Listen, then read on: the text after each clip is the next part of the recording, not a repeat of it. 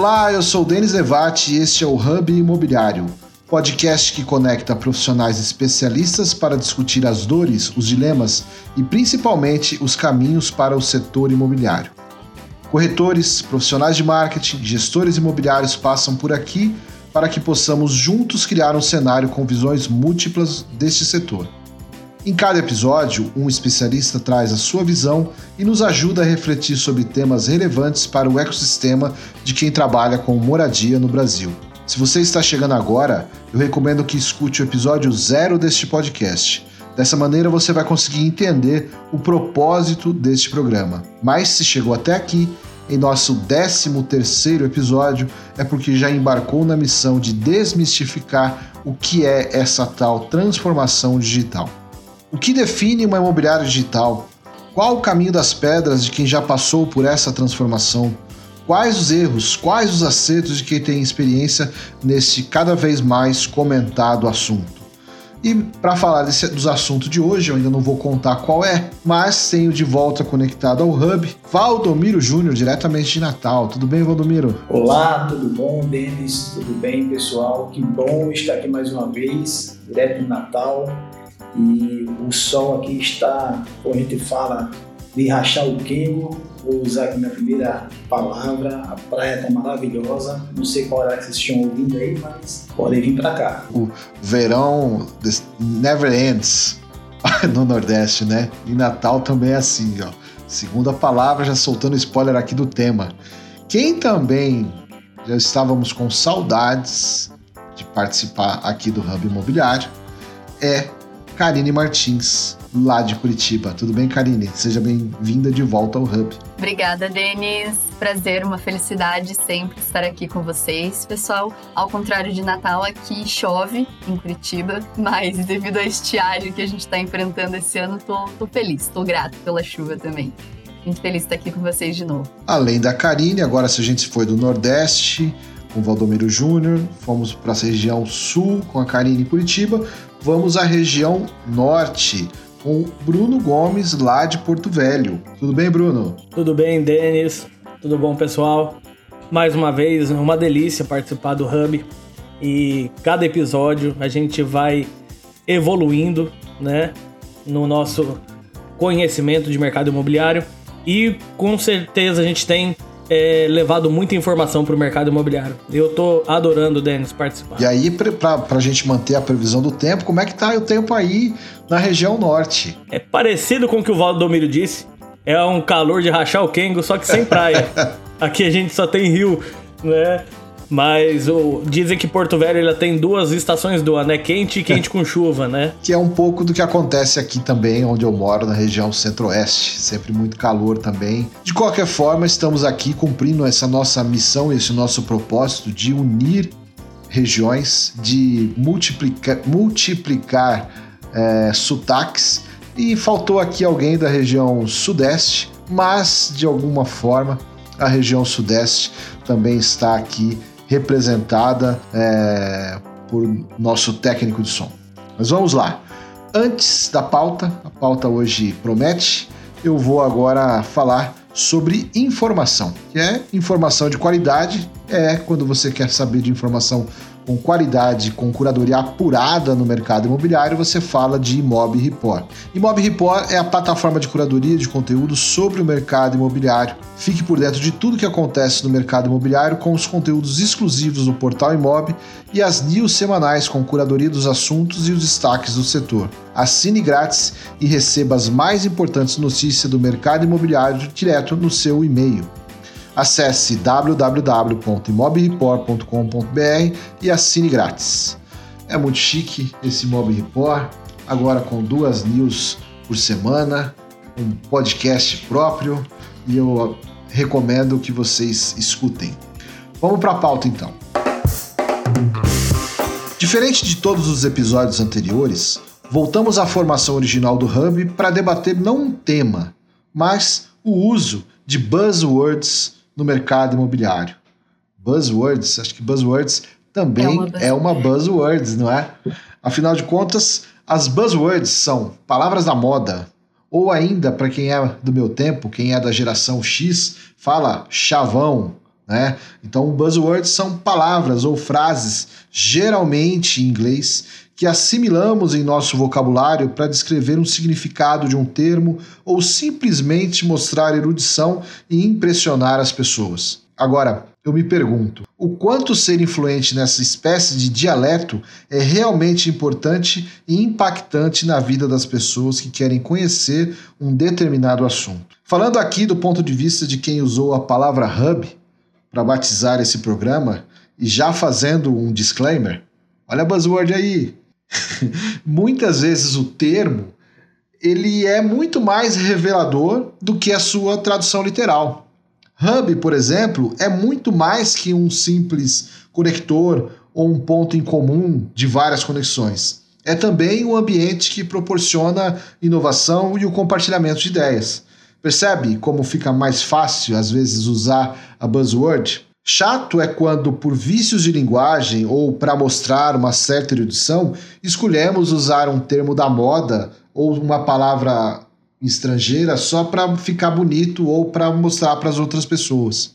Se deu para chegar em uma conclusão até aqui nesse programa é que vivemos um momento em que os profissionais do mercado imobiliário irão conviver cada vez mais com os de tecnologia.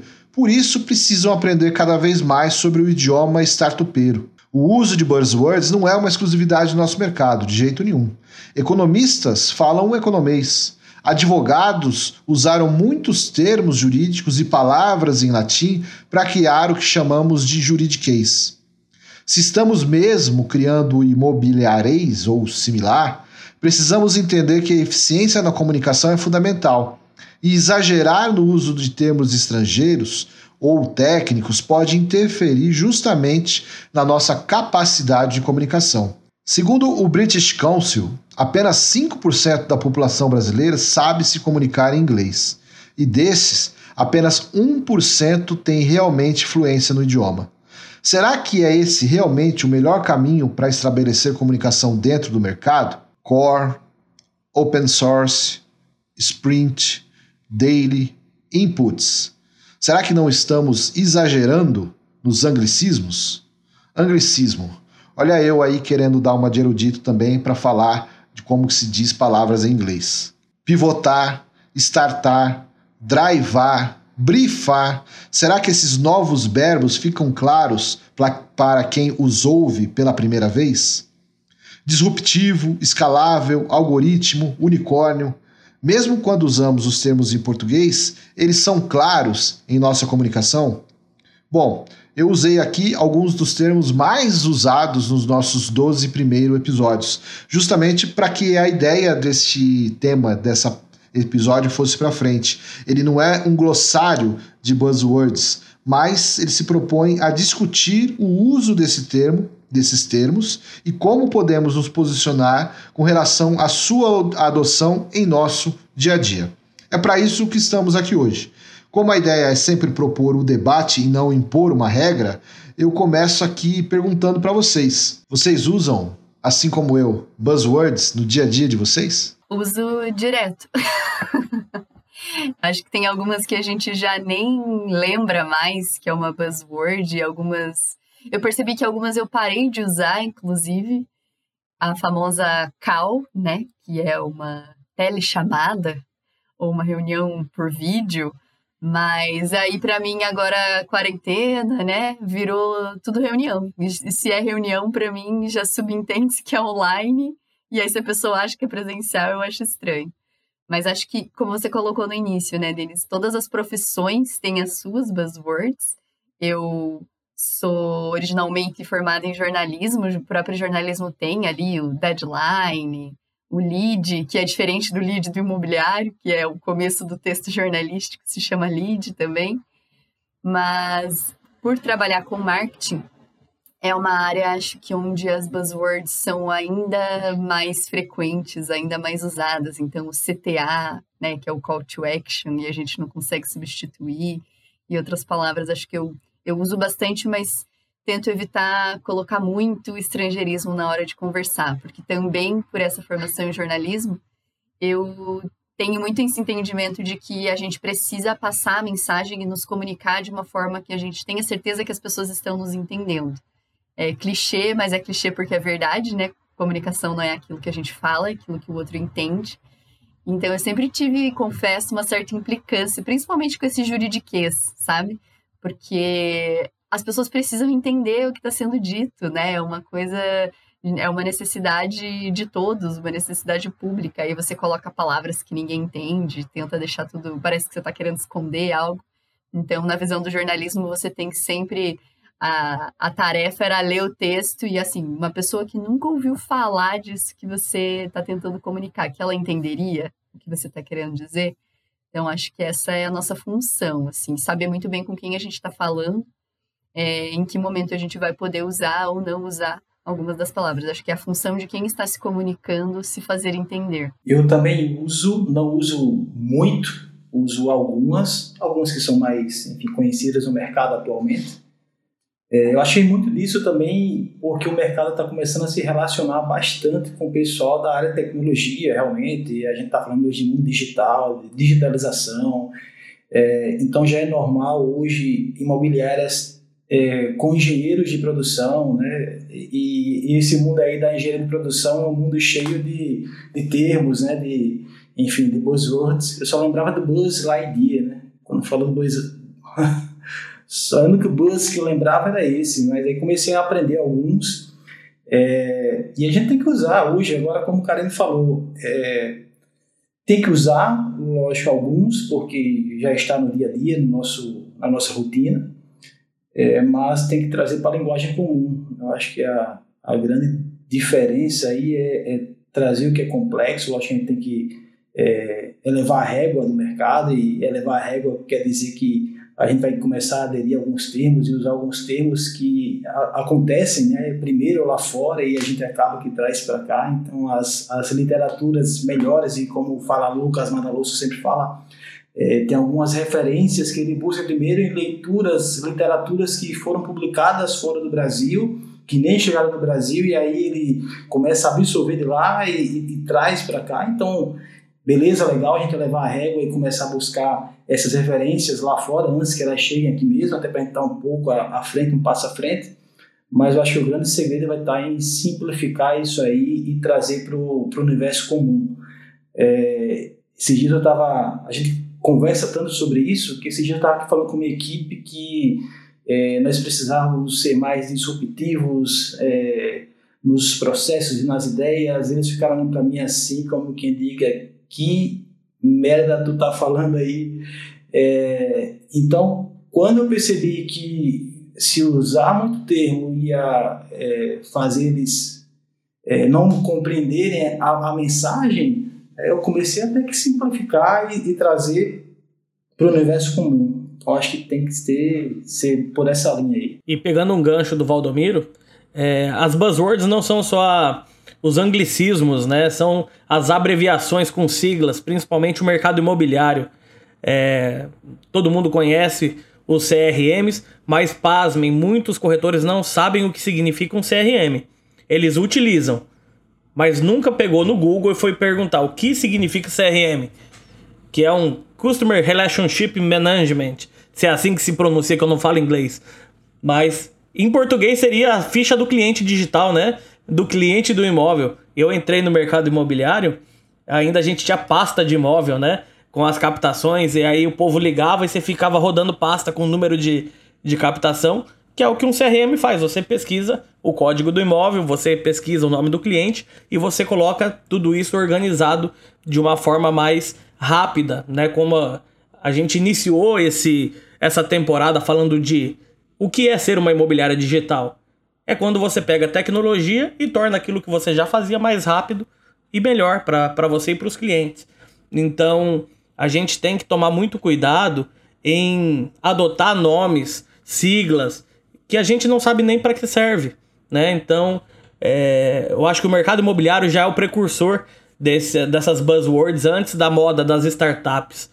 Então, a gente tem que pensar um pouquinho. A gente usa muito mais do que imagina, Valdomiro. Eu comecei desenhar ali na, na minha rotina, na imobiliária a gente faz daily, né? Todo dia de manhã, no WhatsApp. Aí eu falei assim, caramba, cara, a gente usa e a gente nem sabe. É, é tão legal que a hora que você começa a pesquisar para fazer um episódio como esse, a gente vê que a gente trabalha no automático, né? A gente aprende e muitas das palavras a gente não sabe nem para que serve. A gente só sabe o que ela significa e porque foi falado que era desse jeito. Então, o, a, o ser humano ele trabalha muito no automático, né? Tem um, um livro que fala que o ser humano poderia ser estudado não pela psicologia, mas pela mecânica, de tão que a gente, de tanto que a gente trabalha de forma autônoma, assim, né? Então, fica aí o, um feedback assim pessoal, né, que eu, eu tô fazendo esse trabalho de sair do automático e as buzzwords fazem parte Nossa, disso. Nossa, o Bruno foi falando, foi pipocando na minha cabeça tudo que eu tinha esquecido que era buzzword. Na segunda tem reunião de squad, na quinta, todos os dias eu faço daily e na quinta tem a reunião de follow, né? Que não é a reunião de planejamento, não é a reunião do que, você, do que foi feito, é follow. E isso que o Bruno comentou das pastas também me. E acho que faz todo sentido, porque já existiam buzzwords, agora elas são buzzwords da área da tecnologia. Porque, diferente de vocês aqui, né, eu fiz um caminho inverso. Então, venho da comunicação, do marketing, e agora atuo há seis anos na cúpula e, consequentemente, no mercado imobiliário. Mas eu não. Tem algumas palavras que às vezes os clientes começavam a falar e eu essa da pasta, eu lembro a primeira vez que eu ouvi assim, ah, porque fulano montou, montou tantas pastas e não sei o que montou pasta. E quando você cai, né, meio de paraquedas, assim, eu, gente, que pasta que ela tá falando? O que que é isso? O que que é monta pasta? Então, acho que é exatamente isso. O que que a gente considera buzzwords, né? Os jargões do mercado da era analógica não são buzzwords e os da, da tecnologia são buzzwords é, só o que é inglês é, então acho que fica, fica essa dúvida, esse questionamento. É, eu, eu gosto de pensar na necessidade de comunicação, de ser efetivo nessa necessidade de comunicação. Eu, eu tenho para mim que não, que não é só aquilo, não são só os termos estrangeiros que são buzzwords, não são só os termos técnicos, técnicos que são buzzwords. Mas quando a gente pega todo o histórico do mercado imobiliário, e você percebe que existe um, um, um, diálogo criado em cima de siglas. Por exemplo, o Cresce é Conselho Regional de Corretores de Imóveis, então fica sempre Cresce. Mas eles fazem um evento chamado Embrace. Existem os, os eventos chamados ENSE, PICE, que são sempre siglas, parece aquela coisa de partido político, não é? É igual o curso de TTI, é, o avaliador possui KNAI. Então, existe, existia já um prenúncio de que é, é, o mercado já gostava de falar em termos que só ele entende, é quase que um dialeto. Mas para dizer esse, o impacto desses, dessa, desses dois mundos, do termos, dos termos tecnológicos para os termos é, do mercado, conto uma história que foi assim. Eu fui palestrar no Rio de Janeiro. E estava lá no Rio de Janeiro, aquele calor, né, como um lugar muito quente e tal. Chega para mim o, um corretor que eu tô dizendo que estava calor porque me lembro da, da situação que ele estava com um terno, com a camisa apertada e a gravata por cima. E ele chegou meio esbaforido e falou: Quem vai falar aqui? E aí eu disse assim: eu vou palestrar. Falou, não, você vai falar. Não me venha falar de leads. E aí eu, como é que eu não vou falar de lead, né? Lead é praticamente a unidade básica do mercado imobiliário, é o nosso tijolinho de Lego. É uma buzzword, nós vamos falar dela daqui a pouco. E aí ele falou: não, mas vocês vêm falar aqui e vocês falam sempre em termos que eu não entendo, ninguém entende. A gente finge que entende e aí fica aquela sensação horrível. Então, o que, que eu fiz? Fiquei com aquilo pensando, fiquei com aquilo em mente e, e fiz uma palestra quase que com um glossário, assim. Quando eu chegava em tal termo, eu buscava explicar uma explicação breve, pensando nessa efetividade da comunicação que aquela pessoa, na verdade, chegou ali e falou para isso para mim. Quando terminou, ele me procurou e agradecer, falou: "Agora você fez uma palestra". Então isso marcou muito para mim. Não me venha falar de leads. Mas eu queria entender de vocês quando é que a gente pode. Quando é que não dá para trocar? Então, é, é, o Bruno falou de, de, de CTA, né, de, de, de CRM. Será que não tem momento que não dá para trocar? Mas quando, quando é, na visão de vocês, que dá para trocar? Agora, beleza, eu vou usar aqui uma palavra em português. É, mas aqui não, aqui não tem jeito, essa aqui é insubstituível. Né? Então, como que vocês veem isso? Denis, eu, eu tava meditando a respeito disso esses dias, e entra muito na questão das tribos, né? Como nós falamos no início. O juridiquês, o corretorês, o economês, vai de quem você está tentando comunicar. Se eu estou falando com pessoas da minha tribo, eu posso abusar das buzzwords. Todo mundo sabe o que eu estou falando. Só que se eu estou falando com um cliente que é de outra área, ou com pessoas de diversas áreas, tem que ter o bom senso. Como você fez nessa palestra. Se eu vou falar um termo que é exclusivo, técnico, como um KINAI, eu vou falar para um cliente que pediu uma avaliação, olha, tem que ter KINAI para fazer. Explica, fala, o KINAI é a licença do avaliador de imóveis. Você precisa de uma avaliação judicial, contrate um corretor licenciado, chama KINAI essa licença. É, vai, eu acho que seria uma ética da comunicação, se pode se chamar assim, de você é, pensar nas pessoas que estão é, ouvindo a sua comunicação. Você está falando com pessoas afins iguais a você, do mesmo, do mesmo mercado? Usa à vontade. Se a pessoa não entender, ela vai perguntar, porque ela é do mesmo mercado. Agora, se você está falando com outros públicos, é o bom senso que deve prevalecer, Denis. Eu acho que a, a gente precisa ter essa percepção. E falta, viu? Até, até na gente mesmo. A gente começa a é, parar para pensar num momento como esse. Para gravar um episódio como esse, a gente começa a ver que a gente abusa. Às vezes num telefone com um cliente, numa, num vídeo de, de uma propaganda imobiliária, se a gente pode dizer assim, muitas vezes a gente não é efetivo pela forma com que a gente se comunica. Acho que é perfeita essa colocação do Bruno e até me fez fazer uma relação aqui quando a gente vai fazer disparos de e-mail. Isso sempre foi uma orientação nossa para a equipe. Antes de criar o conteúdo do e-mail, você tem que olhar a segmentação, né? ou seja, o, o, mailing, olha lá, a lista de e-mails para qual esse, esse e-mail será enviado. Então, se você vai mandar aqui, a gente faz comunicação para imobiliárias, né? Então, se eu vou falar com um proprietário de um imóvel, a minha linguagem vai ser uma. Se eu vou falar com um inquilino, é uma linguagem diferente. Agora, se já é com o público é, dos nossos clientes da cúpula, por exemplo, que são donos de imobiliário, eu já tenho outra abordagem. Então, antes de se comunicar, é a tua obrigação, né? entender com quem você está se comunicando, adequar a tua linguagem para isso, porque eu vejo que é, esses termos também, como o Bruno colocou, é muito a questão de se colocar dentro de um grupo, né? Então as pessoas se sentem, gostam disso, né? Nós seres humanos gostamos de, ah, eu pertenço ao grupo que conhece tais termos e tem para todos os lados, não só nas profissões, né? Então, tem surfista, skatista. Meu namorado surfa e eu lembro que no começo ele falava: Não, não fui porque tava crowd, não sei o que deu que, que é crowd, meu Deus? E era o crowd, porque o mar tava cheio. Deu, nossa, não podia falar que tinha bastante gente? Não, e eles se comunicam desse jeito e é uma questão de orgulho, né? E aí eu vejo que o problema é quando a pessoa não questiona, né? Que é esse caso que o Denis comentou. Esse foi um cara que foi lá e falou: Não, eu não entendo, me explica. Mas a maioria das pessoas se cala e finge entender para não passar, não ser aquela que vai passar vergonha, que vai fazer a pergunta boba. Esse ano mesmo, gente, a primeira vez. E eu não tinha realmente escutado esse termo em palestra, eu assisti uma palestra online.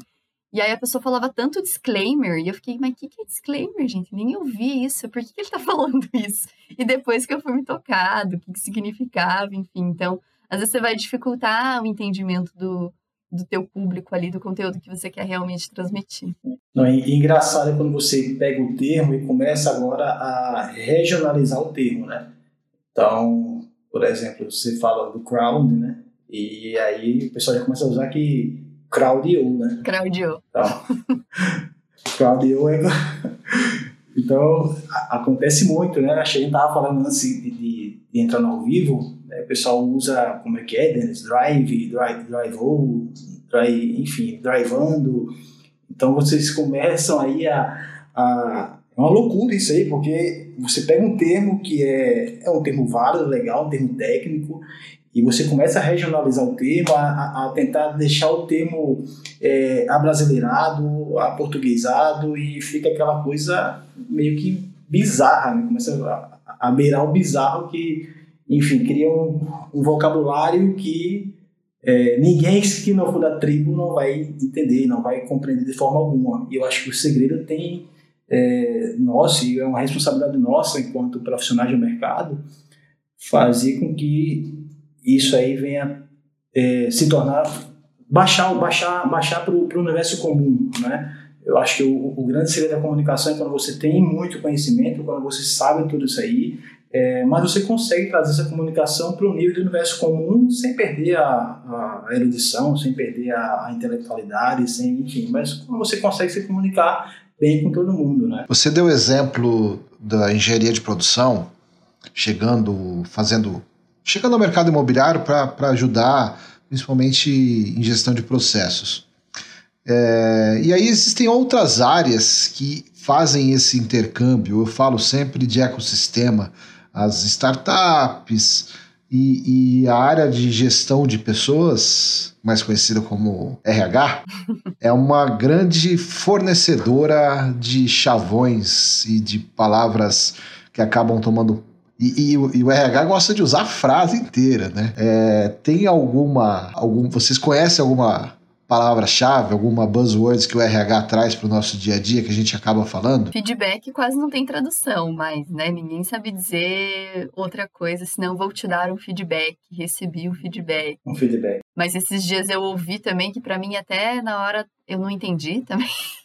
Demorei a segunda vez que a pessoa falou, mas touch points, você precisa criar touch points com seus liderados. Eu, ah, pontos de contato. E. Ah, daí tem as reuniões one-on-one, né? E o job description? Job description, né? Não é descrição de cargo. E quando uma imobiliária troca muito de corretor, não é o turnover? Turnover. O churn. Então tem. É, existem muitos termos, onboarding, por exemplo. Onboarding, não tem outra, né? O ponto aqui é quando é claro essa comunicação? Quando ela é efetiva? Porque tudo bem, eu, acho que existem tendências que vão sendo assimiladas, mas é, eu estava falando antes aqui, eu participei de uma reunião em que um gestor chegou e comentou para o outro, falou assim, olha, é, eu recebi um drive de, de, de, de fulano para fazer tal coisa. E eu pensei, é um pendrive, né? É um objeto. Depois ele respondeu assim, o, o, o interlocutor disse a ele, Aí eu também fui, já fui drivado sobre isso. Falei, bicho, eu não tô sabendo o que tá acontecendo, eu vou ficar quieto, porque vou eu, como a Karine falou, vou eu me passar por quem não tá conhecendo, vou ficar quietinho. Eu entendi que drivar ou um drive pode também significar uma orientação ou ser orientado. E esse é um dos pontos que eu queria entender por que, que a gente faz isso. Há momentos em que não há forma de mudar, não é? Então, por exemplo, lead. Lead pode ser traduzido como contato? Pode. Mas eles, o lead que você recebe é só um contato? Não é. Talvez o lead, na formato mais abrangente da palavra, seja melhor de ser utilizado do que contato porque é, é, existem outros, outras, é, outras uh, outros pontos que precisam ser encontrados dentro do termo. E a gente acaba entendendo o que é um lead. E fica até difícil de explicar. Quem é, quem é do mercado, quem vai usando, vai entendendo o que, que é isso. O meu ponto é quando é, não há necessidade de você utilizar uma palavra e usa. Né? Então, por exemplo, em vez de mandar uma orientação, eu mando um drive. Isso é o ponto que eu quero falar com vocês, assim, que eu quero puxar de vocês. Por que, que a gente não revê isso? Por exemplo, eu estou aqui com vocês, nós estamos gravando em, em, cada um no seu lugar e tem aqui do meu lado uma palavra, uma frase, né? Believe in your ideas. Aqui do meu lado. Do meu outro lado, do meu lado direito, tem o meu week planner. Por que, que eu não posso falar em português? Não é tão, não é tão bonito também falar em português? O que, que vocês acham disso? Eu acho que eu acho que é, alguns termos ficam mais, digamos assim, mais aparentemente mais, mais cultos, algumas palavras ficam mais bonitas quando você leva para o inglês. Né? Então, eu estava vendo esses dias que as pessoas não estão mais falando. Antes você falava corretor imobiliário, depois corretor imobiliário passou-se a falar broker. consultor de negócios imobiliários. É, agora é broker e agora o pessoal está usando personal broker. Porque talvez personal broker tem um status maior do que o corretor de imóveis. Então, enfim. É, personal broker não faz atrás, o curso de TTI? É, entende? Então, eu, eu, eu, eu, só, eu só, só penso que as pessoas estão acreditando que quando a gente vai começa a usar esses termos, né, e, e aí a gente vai para o universo vamos puxar para o universo de bancos, quando a gente fala em, em cliente exclusive, cliente personalité, é, enfim. Então, não sei se as pessoas estão pegando esses universos e tentando trazer para o mercado imobiliário, achando que você vai trazer um, um, um que a mais ou um, um sentimento de é, exclusividade, de, enfim, de.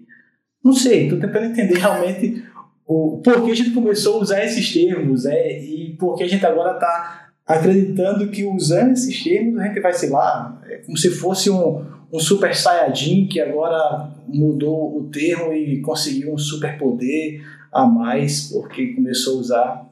Então, enfim, eu tenho dificuldade realmente com, com alguns, alguns termos, com algumas colocações, tipo, é, eu não falo que eu sou o CEO da minha empresa, por mais que eu seja o proprietário dela e seja o presidente, seja o, o sócio majoritário e proprietário. Não, para mim eu sou o, o, sócio proprietário diretor comercial.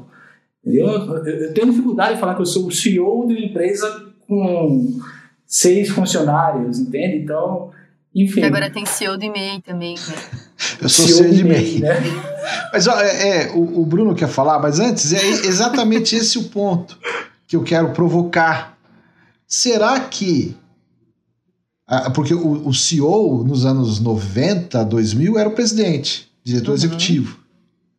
Mas será que a job description de CEO não é mais é, reveladora do que o simplesmente o presidente?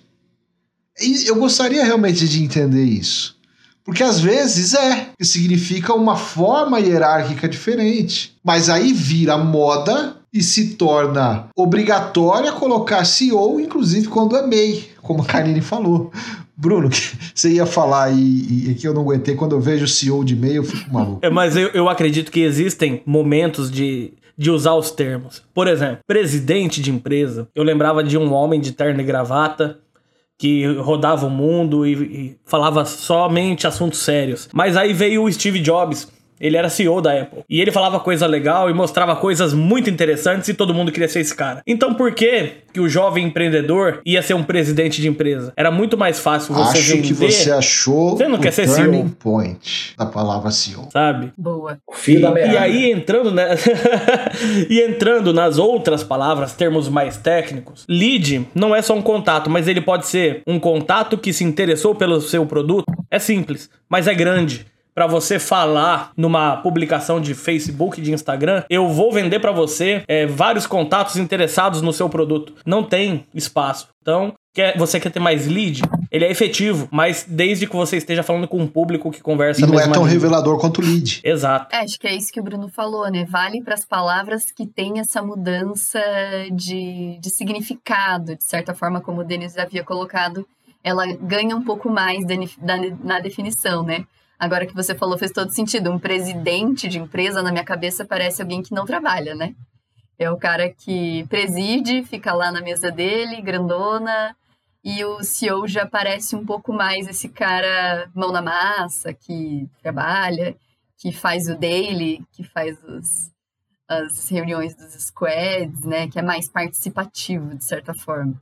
Sabe uma forma simplista de pensar nisso? Para mim, o presidente era aquele cara autoritário que mandava. O CEO é o cara que faz o daily, que ele é disruptivo, que ele é ele monta unicórnio. E é tudo que as pessoas volta para a infância, é tudo que é o legal, né? né? E a gente vai trazendo esse universo para o mercado de trabalho e só que existem pessoas que perdem um ponto. Elas começam a falar, ah, eu sou o CEO de uma MEI. Eu sou um CEO Eireli, né? Então você você tem que entender qual é o contexto em que você usa. Você acha que é possível alguém ir no LinkedIn atualizar o seu perfil como CEO sem saber o que é um CEO? Ah, com certeza. Total. Tem, tem muito. E ainda confundem CEO com SEO, É. que é Mas aí, dentro dessa nossa con- construção de uma comunicação efetiva, será que é isso? Será que então, vou usar outra, outra palavra-chave aqui, outra, melhor, outra buzzword em português, que é muito utilizada. Nós não estamos ressignificando os- as funções é, dentro das empresas? Não é? Porque, por exemplo, eu tenho aqui comigo um livro que eu acho extremamente importante, que é o livro é o livro que conta toda a história do presidente da TAM. O livro A Magia da Palavra. Ele o tempo todo se identifica como, como presidente, como diretor executivo da empresa e tal. É, será que não foi o LinkedIn que fez a gente mudar? Porque de repente o presidente é CEO, o executivo virou head. Não é? Será que porque o, o LinkedIn ele no começo ele era todo em inglês, não é? Então acho que talvez as pessoas tenham mudado, não sei. Meu- a minha, minha pergunta é se isso é realmente efetivo, se isso transmite para as pessoas a comunicação que a gente quer trazer, se a gente faz a nossa empresa ser mais bem vista, porque temos. Tem muita gente que eu conheço que coloca o seu currículo no LinkedIn totalmente em inglês. Eu me sinto mal quando eu vejo isso, eu falo, pô, meu currículo é uma bosta, porque não está em inglês. Será que isso é realmente efetivo? E aí, quando a gente está vivendo esse momento de se comunicar, imobiliárias precisam entender o seu posicionamento dentro desse novo mundo que a gente vive, que precisa ter contato com tecnologia. É, Estamos sendo efetivos nessa comunicação? Porque a gente precisa, como gestor, se comunicar com a nossa equipe. A gente precisa, às vezes, como corretor, saber participar. Por que, que eu estou participando dessa daily? Por que, que o Scrum é o meu método ágil? Por que, que o OKR é dessa forma? Então, esse é meu ponto. É, eu, eu não quero demonizar essas palavras, mas eu acho que a gente pode pensar na hora de utilizar. Eu vi uma palavra que é muito deboche, as pessoas debocham dela hoje, a o mindset. Uhum. Mas dá para traduzir mindset por mentalidade? Simplesmente? Bruno, você acha que dá? Acredito que não. O mindset, ele entra. É, eu venho do, do meio dos esportes e no jiu-jitsu a gente chama de fazer drill. É você particionar um golpe em vários pedaços para aprender ele de forma melhor. E ah, o mindset, para mim, ele é um pedaço da mentalidade. É uma forma que eu escolhi de pensar. É a minha forma de pensar. Mas mindset é melhor. É mais fácil do que falar a minha forma de pensar, a forma de fulano de pensar. O mindset dele é esse. Parece mais efetivo, mas não que não possa ser traduzido. É, então, esse é o, é o, é o ponto. Quando dá para dá pra traduzir, dá. Mas ele é eficiente, ele transmite a ideia. Mindset e lead aqui a gente entendeu que não. É melhor usar o termo em inglês, certo? É, da mesma forma, eu acho que, que feeling, né? Você, é, é difícil você traduzir por sentimento. Então, tipo, eu tive um feeling desse. Então, eu tenho mais facilidade de usar feeling de que usar sentimento quando eu quero falar de uma coisa bem específica ou de algum atendimento. Exato. Eu tive o feeling desse cliente, qual foi o. é, então, enfim, talvez feeling também seja uma palavra que já entra no universo comum e é mais, mais rica do que sentimento por si só. O, o feeling é o sentimento mais intuição. Uhum. mais a percepção, né? É. mais a. Então ele tem ali um conjunto de informações dentro dessa palavra. Agora, o que eu acho que a gente tem que pensar é quando podemos usar palavras do nosso idioma, como por exemplo, vamos esquedular uma reunião? É agendar.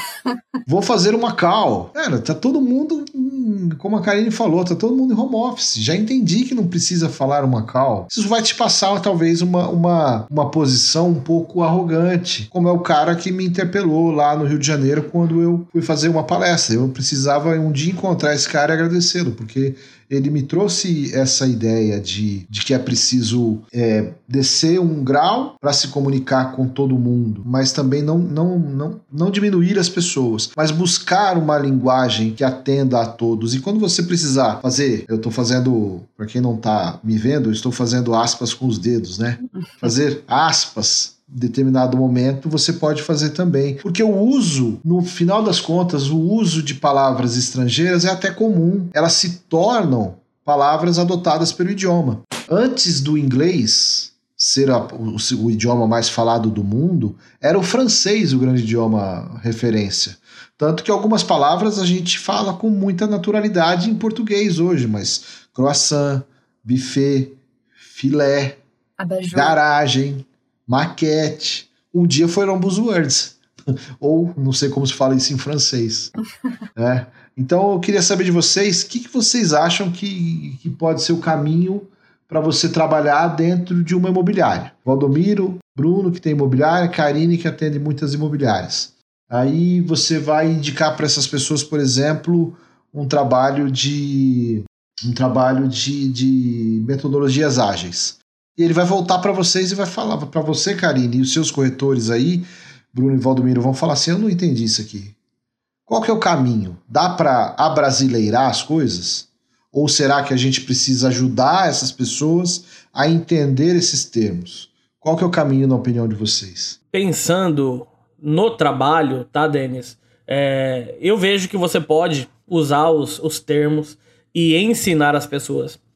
É, o lead fica muito mais fácil para você se comunicar com a pré-venda, com o corretor, com o fechador. E só que você tem que entender, a pessoa está no mesmo nível de informação que você está comunicando? Se não, faz um, um, um briefing antes, né? com ela e, e, e, coloca ela na mesma página. Eu gosto muito é, de algumas pessoas que falam assim: vamos deixar todo mundo na mesma página. É você se certificar de que todo mundo está entendendo aquilo que você está comunicando. Principalmente quem é líder de equipe, né? Então eu acredito sim. Comercialmente, dá para usar CRM, Call to Action, Churn. Cara, e churn é muito legal, né? Porque é taxa de cancelamento, mas o nome churn significa bateria. batedeira, né? E não tem nada a ver com o termo, só que ele vem de do termo de telefonia, que significava foi um apelido dado para aqueles clientes que queriam sair pela tangente, saindo pelos cantos e eles puxavam para o meio para ele não cancelar. Então, é um apelido para taxa de cancelamento que se tornou um, um termo de startup, né? Então, você pode usar? Claro que pode. Mas coloca todo mundo na mesma página, eu acho que vai ser muito efetivo meu pensamento é, eu concordo com o Bruno. Acho que tem que ter essa transparência de fazer ali um primeiro momento de briefar todo mundo, explicar para todo mundo o que significa, como vai ser utilizado.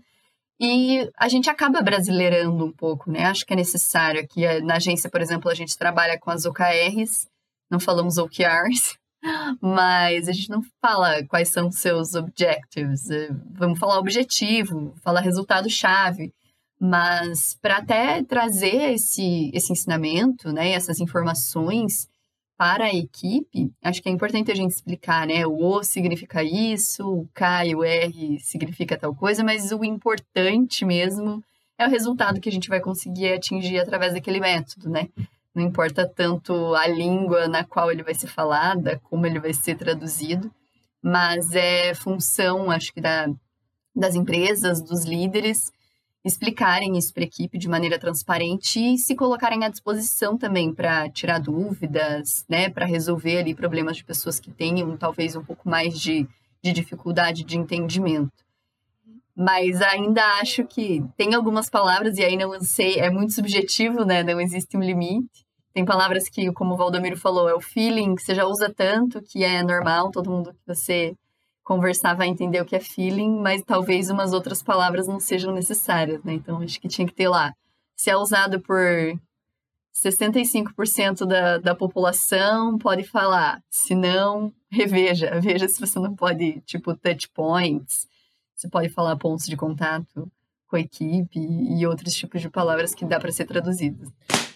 Eu acho que é bem isso que Karine e Bruno falaram. É, Lucas Malalusso fala muito disso, né? Não quer dizer que a gente agora vai baixar o nível da régua, né? Eu acho que a gente tem que levar assim o nível da régua, e quando eu falo levar o nível da régua é trazer isso para a equipe também, mas a gente tem que elevar o nível da régua de forma que seja compreensível para todos, né? Não adianta elevar tanto o nível da régua e começar a usar termos e, e usar é, jargões, chavões que não fazem sentido para o mercado imobiliário, não fazem sentido para a equipe, é, só por usar, tá? só por, por achar bonito, por achar legal. Eu acho que se faz sentido, tem, tem vários termos aí que hoje, tipo, um CTA é mais fácil do que a gente falar um call to action, é, é mais fácil a gente falar feeling, é mais fácil a gente falar feedback, de que eu vou sentar com você para fazer uma reunião de, de, de retorno. É, enfim, tá mais fácil falar, ó, tem que dar feedback para o cliente, tem que dar, enfim, acompanhar o cliente. É, então, tem, tem termos que são usados tanto no mercado imobiliário como em outros mercados e tudo bem, beleza. Então é mais fácil você conseguir adaptar e fazer a equipe compreender isso, porque quando ele chegar em outro mercado, quando ele chegar em outra realidade, ele não vai achar estranho, nem vai se fazer estranho para outros mercados e para outros clientes, né? Tem alguns exemplos muito legais de assimilação da palavra por, pelo idioma. É, vocês, você usou uma palavra que eu acho muito interessante, que é feeling. Feeling, além de ter sido uma música gravada e, e, lançada por um brasileiro que fez muito sucesso no, no, nos Estados Unidos nos anos 70, é, e as pessoas não entendiam que era um brasileiro que tinha feito aquela música. É, e acho que até vale a pena aqui de novo abrir um espaço. Muitos brasileiros gravavam músicas em inglês e com nomes em inglês para fazer sucesso nos anos 70. Mas é, Feelings é um exemplo disso. Uma coisa que vale a pena a gente pensar é que existem palavras também no inglês que, desse, da mesma forma, acabam sendo assimiladas pela nossa língua e entram nos dicionários, que é um exemplo: estresse. Cansaço não é a mesma tradução. O estresse acabou se tornando uma palavra que, inclusive, ela tem a sua grafia em português. Talvez feeling, daqui para frente, possa ter esse, esse mesmo, mesmo, o mesmo fim que teve o estresse. Não é? E existem outras palavras, eu não vou me lembrar aqui agora, mas isso acontece. O que eu fico às vezes pegando no pé é nessa é, quando a gente é, pode usar uma palavra e usa outra. Quer ver uma coisa também? Não precisa ser só estrangeirismo. Quando de repente uma palavra que ela é em português, mas ela ganha uma força tão grande que ela passa a ser repetida e repetida e repetida que ela perde a força. E aí a gente tem algumas que são sempre repetidas, que é, por exemplo, o disruptivo. É a palavra que muita gente gosta de utilizar. Nós utilizamos ela aqui algumas vezes. Uhum. Será que todo mundo sabe o que é disruptivo? Escalável, algoritmo. São palavras em português, elas já estão nos dicionários, mas a gente usa ela com muita regularidade. Eu acho que elas acabam até perdendo a força. Vocês não acham isso também? né? Empoderamento foi uma palavra que tem um significado importante, tem que, mas ela foi tão usada com tanta frequência que perdeu o poder que ela tinha, perdeu essa importância. Parece que do nada a gente não tem mais palavras para usar no lugar, né? De escalável, de disruptivo. Até pouco tempo atrás a palavra nem era usada, parece que nem existia, e de repente a gente só sabe usar essas. Acho que falta um pouco de vocabulário em alguns momentos. Quase uma diluição do significado, alguém disse. Eu, eu sinto isso, assim. Eu acho que as palavras precisam ter é, ser preservadas, as pessoas precisam se comunicar com eficiência e nessa busca de comunicação por eficiência, tomar cuidado na, na sua forma de se comunicar com as pessoas, porque às vezes ela vai estar tá, é, fazendo justamente o contrário né, do, que, do que a eficiência na comunicação. Para finalizar, como vocês acreditam que seja um caminho para a gente? Como é que é o caminho para a gente usar, para a gente criar o nosso imobiliarês, o nosso idioma? Vamos usar mais buzzwords, menos buzzwords? Como é que vocês acham que tem que ser esse caminho? Eu acho que a gente tem que pivotar tudo isso aí, Denis. Trazer, fazer um, um brainstorm com, com o mercado imobiliário e mudar tudo isso. e começar a drivar as pessoas da nossa, da nossa equipe para usar o termo correto, né? Não, Valdomiro, você tem um termo bem melhor para brainstorm. Toró de palpite. Faz, a, faz, ó, junta todo mundo, faz uma reunião de toró de palpite. Os melhores palpites. Você sente aí, tem um feeling dos melhores palpites e coloca em prática. Que o que importa é ter resultado. Pois é. E, e, e põe um monte de post-it né, no, no framework para que o job fique. O job to be done. Job to be done seja escalável e a empresa se torne. Mas tem que fazer rápido, né? Porque time is money.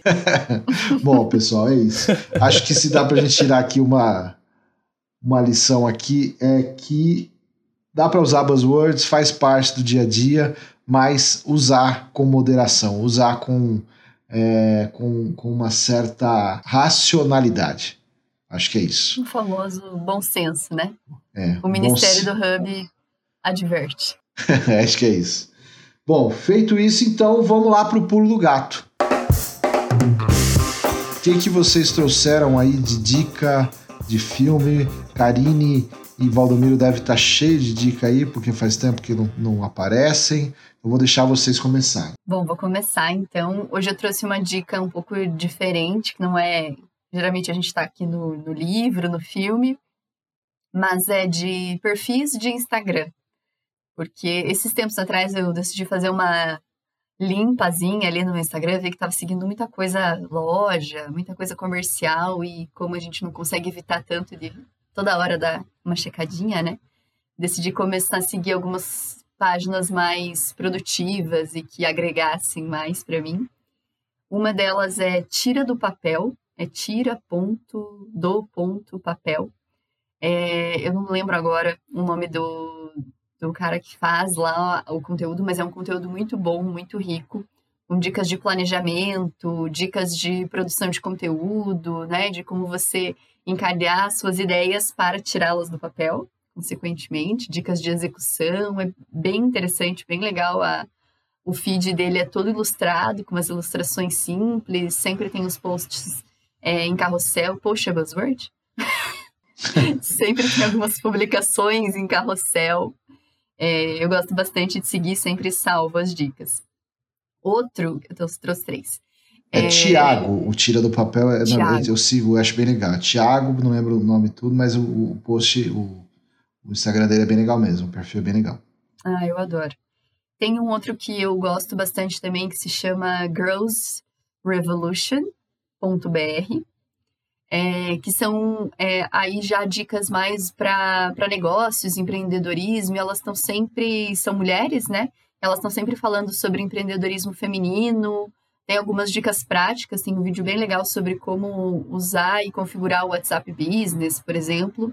E aí sempre trazem ah, os livros de escritos por mulheres mais vendidos esse ano no Brasil.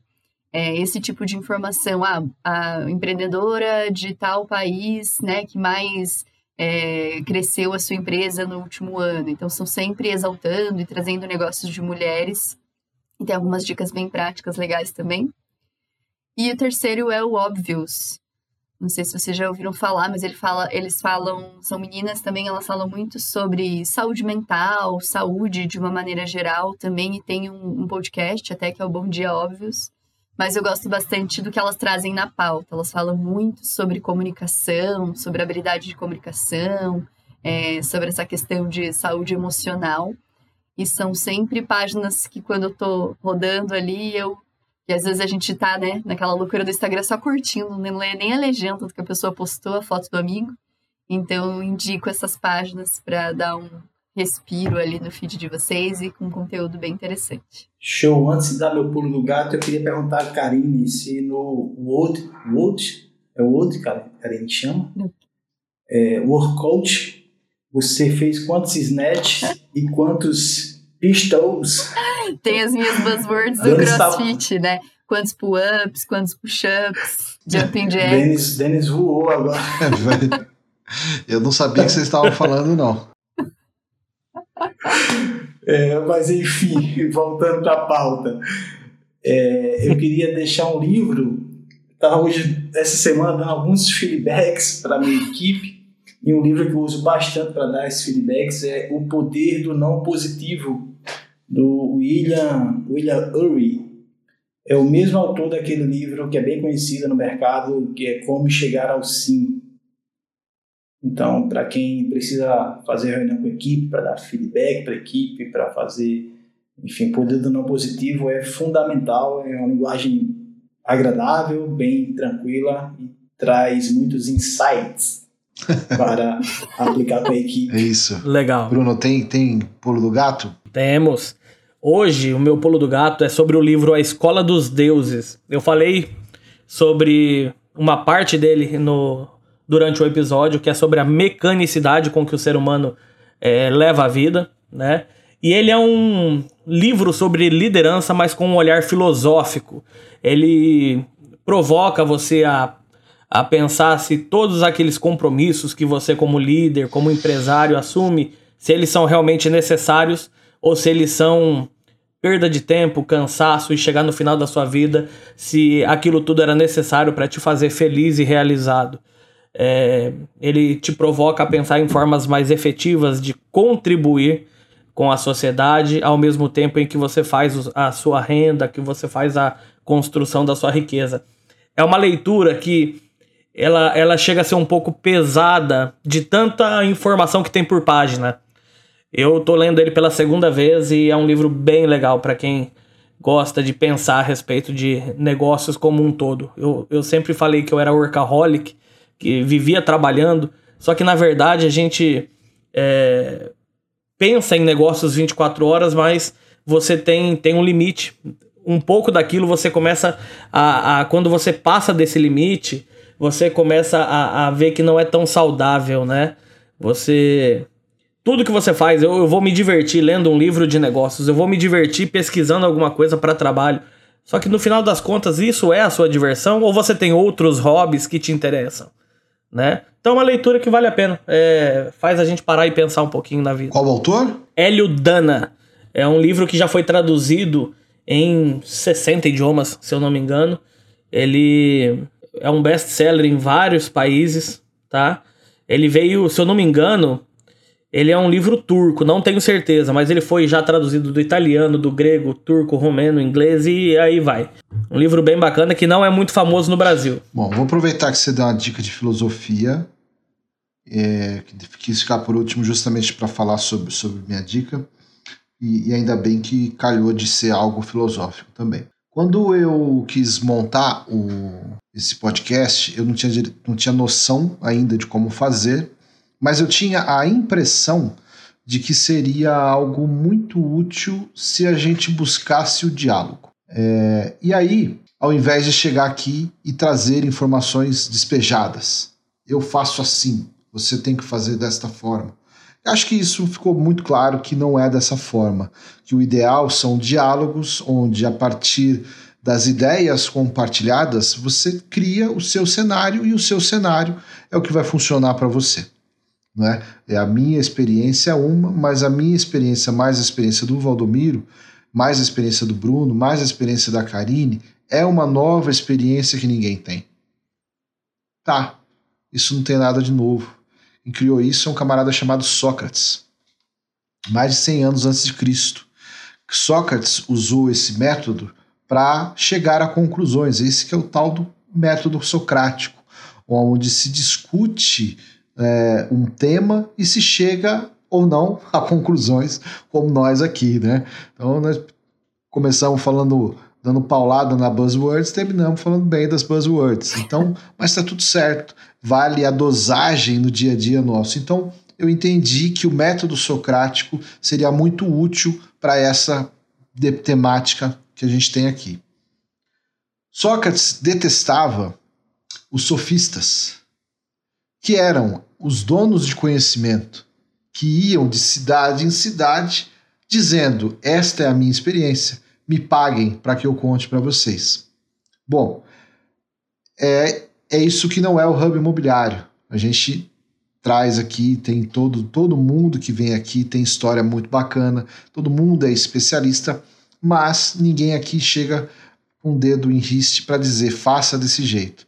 Então, É, o meu pulo gato, que eu aproveito para contar como é que a gente concebeu esse podcast, é uma série chamada Merli, que está disponível na Netflix, onde um professor, um prof... a série se passa na Catalunha, eu já gosto por não ser aquele modelo americano ou inglês, a série se passa na Catalunha e um professor de filosofia ensina aos alunos.